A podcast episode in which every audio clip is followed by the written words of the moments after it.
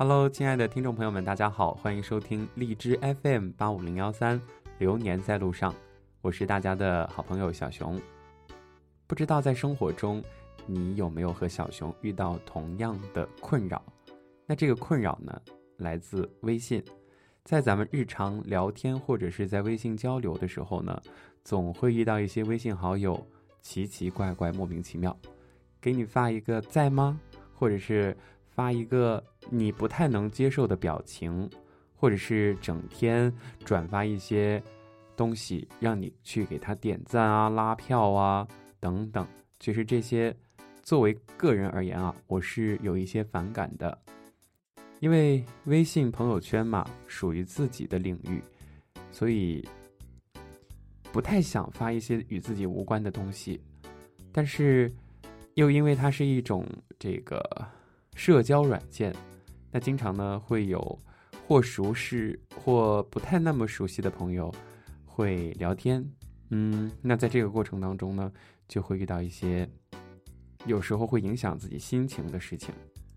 那在今天的节目当中呢，小熊就跟大家分享一篇关于微信礼仪的调查，作者叫做周佐罗。今天我们一起来干一件大事儿。科普微信聊天礼仪，这是大事儿吗？绝对的呀！微信已经诞生八年了，月活已经破十亿，但感觉还有八亿人不懂怎么好好的聊天。我今天想写这个话题，发了条朋友圈向大家征集，结果就炸了。感觉大家都被伤害太多了，有的人说一天被气晕十几回都不够，感觉把微信礼仪好好科普一下。全国人民每天都能更开心一点儿。行，开始吧。第一，在吗？最为致命。十九点零五分，在吗？问号。十九点三十分，来了。刚才在忙，抱歉。十九点四十分，这会儿忙什么？不忙的话，我想请教你个问题，不知是否方便？二十点零五分，请说。二十点十分，啊。没事儿了，已经解决了，谢谢啊。有事儿说事儿，别问在吗？如果这篇文章只能写一条微信礼仪，那就是它了。微信诞生八年了，这条礼仪到底何年何月才能全民普及呢？不夸张的说，我几乎每天都能收到这样的聊天，但其实我微信好友只有三千多。现在一看到在吗加长时间的沉默。我就菊花一紧，必须深呼吸，调整一下心态，才能回复对方。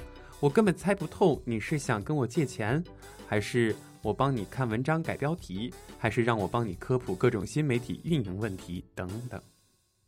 未知的恐惧让人瑟瑟发抖。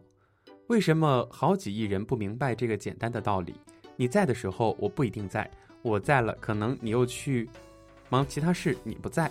有事儿你直接说，我在就马上回复你；我不在的话，我看到了也会马上回复你。同级别杀伤力的，比如忙吗？睡了没有？有空吗？很多人已经掌握杀伤力更大的武器，那就是一个字：在。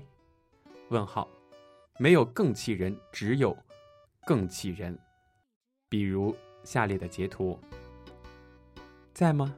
问号，回复在的。你好，对方回复简直是致命。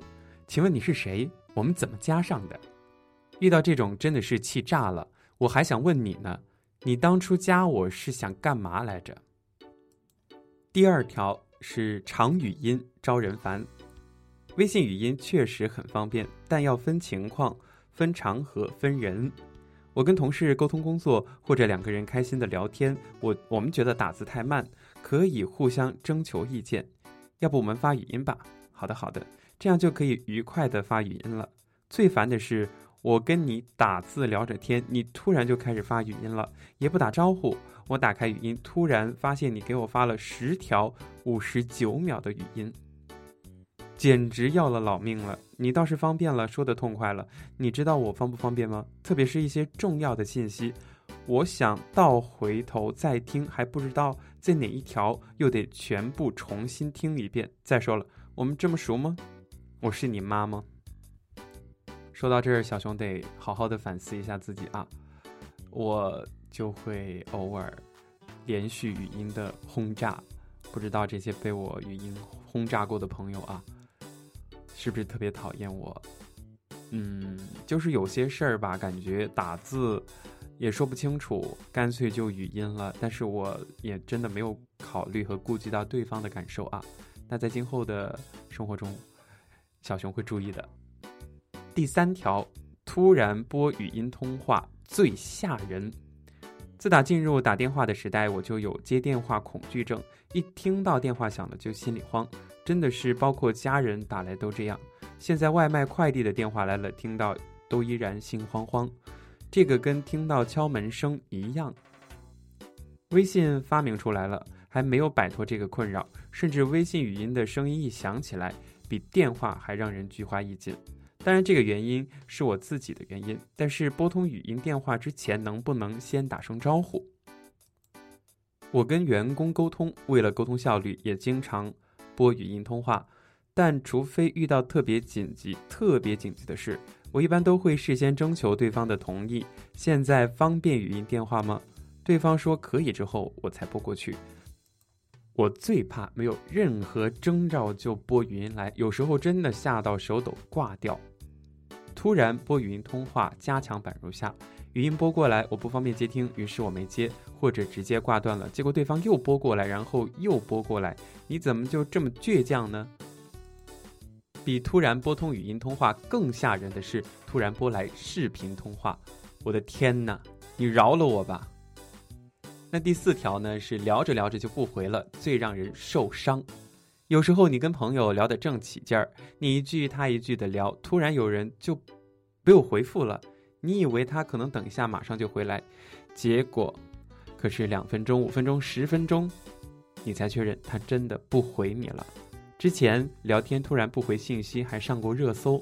如果你有事要走开，能不能先说一声，一句晚点再跟你说，临时有事儿，不就几秒钟的事儿吗？有时候我也挺忙。但还是在端着手机等你回复。你走开的时候怎么就这么潇洒？还有的人是忙完后，也不回来说一声，补一句抱歉。于是你俩的微信聊天界面就停留在自己说了十句话，对方毫无回应的场面。下次对方跟没事儿似的又聊了起来，我不要面子啊！更让人没面子的是，我以为你真的忙去了，结果发现你。活跃在朋友圈和微信群，还有很多人不会使用“收到”这俩字。你发给对方一个东西，需要对方知悉，结果对方半天没有回复。你问对方说：“哦，已经看到了。”尼玛，看到后回复一个“收到”，能够累死你啊！第五条，最狂的艾特最让人生气。工作群里有同事找你有事儿，说完之后艾特你，你只不过是在忙，一会儿没看微信。没来得及回复而已，然后对方就隔一分钟艾特你一下，然后再加一些去哪儿了，看到没？收到请回复。你这是啥意思？我看到了，能不回复你？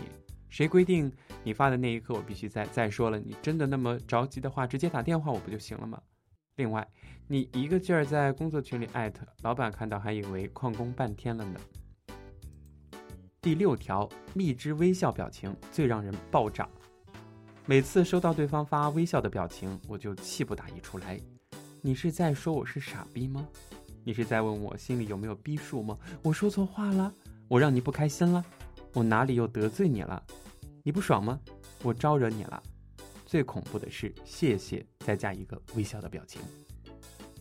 排名第七的是呵呵的杀伤力，仅次于微笑的表情。这个就不解释了。我自己写文章哪出这俩字都已经伤到自己了。那第八条是断断续续的聊天最让人失去耐心。还有一种挺气人的，明明是你主动找我聊天的，但是聊起来你又跟忙死了似的，隔半天说一句话，我马上回，回完你又隔半天再说一句话，一会儿回复一会儿不回复，也不知道是在干啥。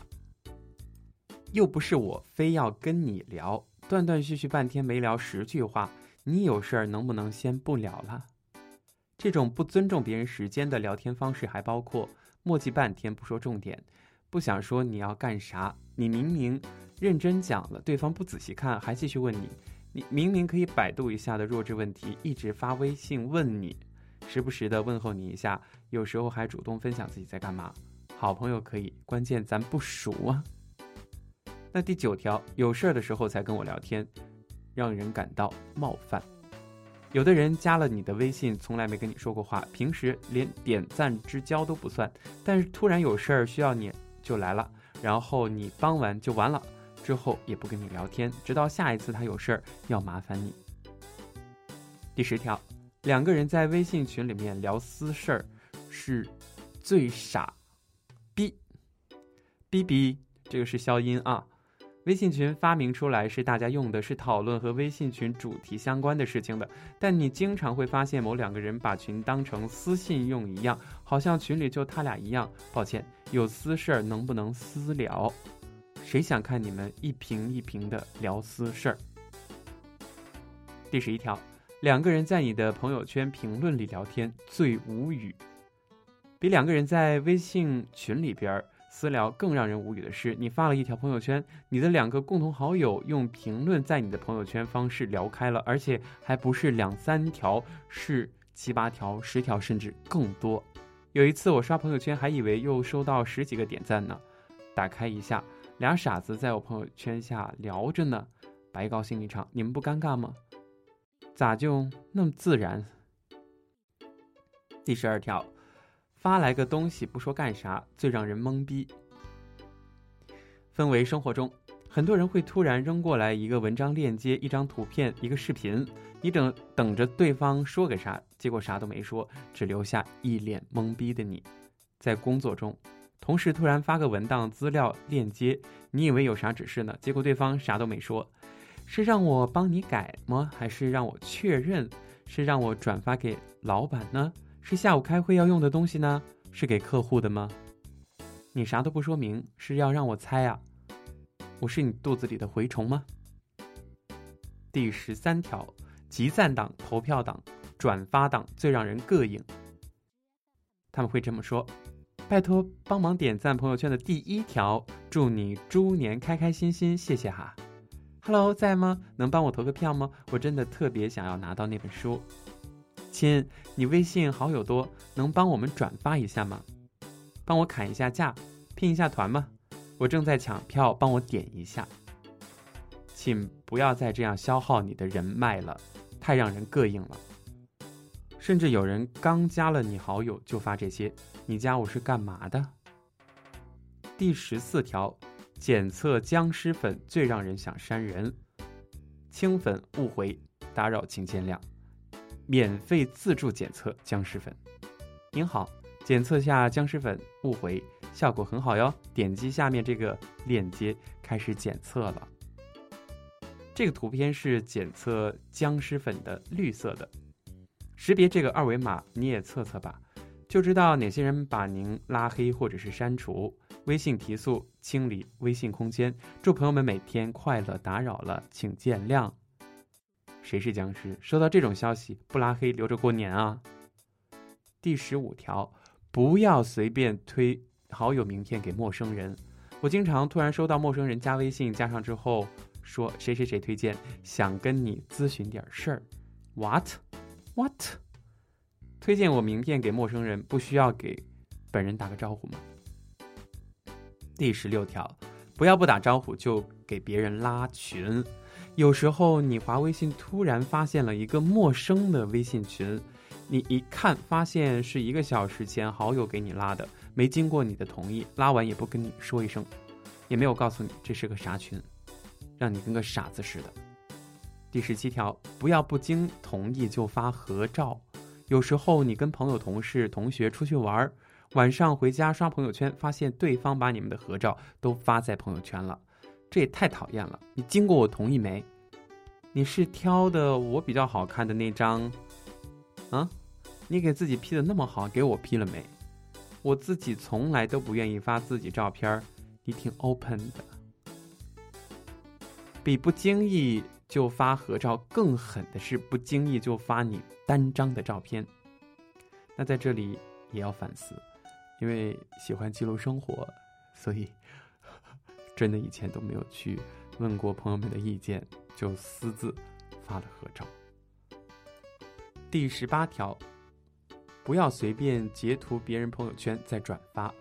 你突然发现自己的朋友圈内容被截图发到别人的朋友圈，当然你没有发现他还发在了很多群里，至少征求一下同意好吧？至少发的时候给头像和微信名打一下马赛克，好不？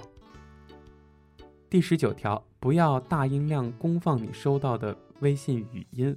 不少人在公司或者其他公共空间，比如书店、咖啡厅，不戴耳机听微信语音，声音还开得很大。抱歉，你要么戴上耳机，要么声音调小放在耳边听，别人不想听你的语音。第二十条，请合理的使用以下的字词、标点和表情。第一个，我友好礼貌的跟你说了一些话，你却用以下回复，嗯。哦，甚至是加上句号，嗯，句号，哦，句号，好，句号，冷漠和敷衍已经溢出了屏幕，好吗？第三个，不要发一屏幕文字，然后不加标点，我读得很累，好不好？第四个，别人发消息给你或者回复你时，狂用滥用感叹号，麻烦把链接发我一下。感叹号，回下邮件，感叹号，可以，感叹号，知道了，感叹号。微信聊天隔着屏幕，哪怕是你微笑的发出来的，我收到时也很难受。第五个，你很认真的跟对方对接工作聊合作，对方却回复两个问号，你他妈的是哪儿没懂还是咋地？有屁就放，或者是发一串句号。谁能告诉我这是啥意思？第六，你很正经的跟对方谈事儿，说完之后，对方却使用了以下表情：微笑、生气、问号、流汗，或者是眼冒金星的转圈圈的表情。第七，聊完天之后，对方使用拜拜作为结尾，就是挥手的那个表情。微信信息千万条，设身处地第一条。微信聊天不讲究，亲朋好友两行泪，多一份转发，少一份伤害。科普微信聊天礼仪，任重而道远，从我做起，从身边做起。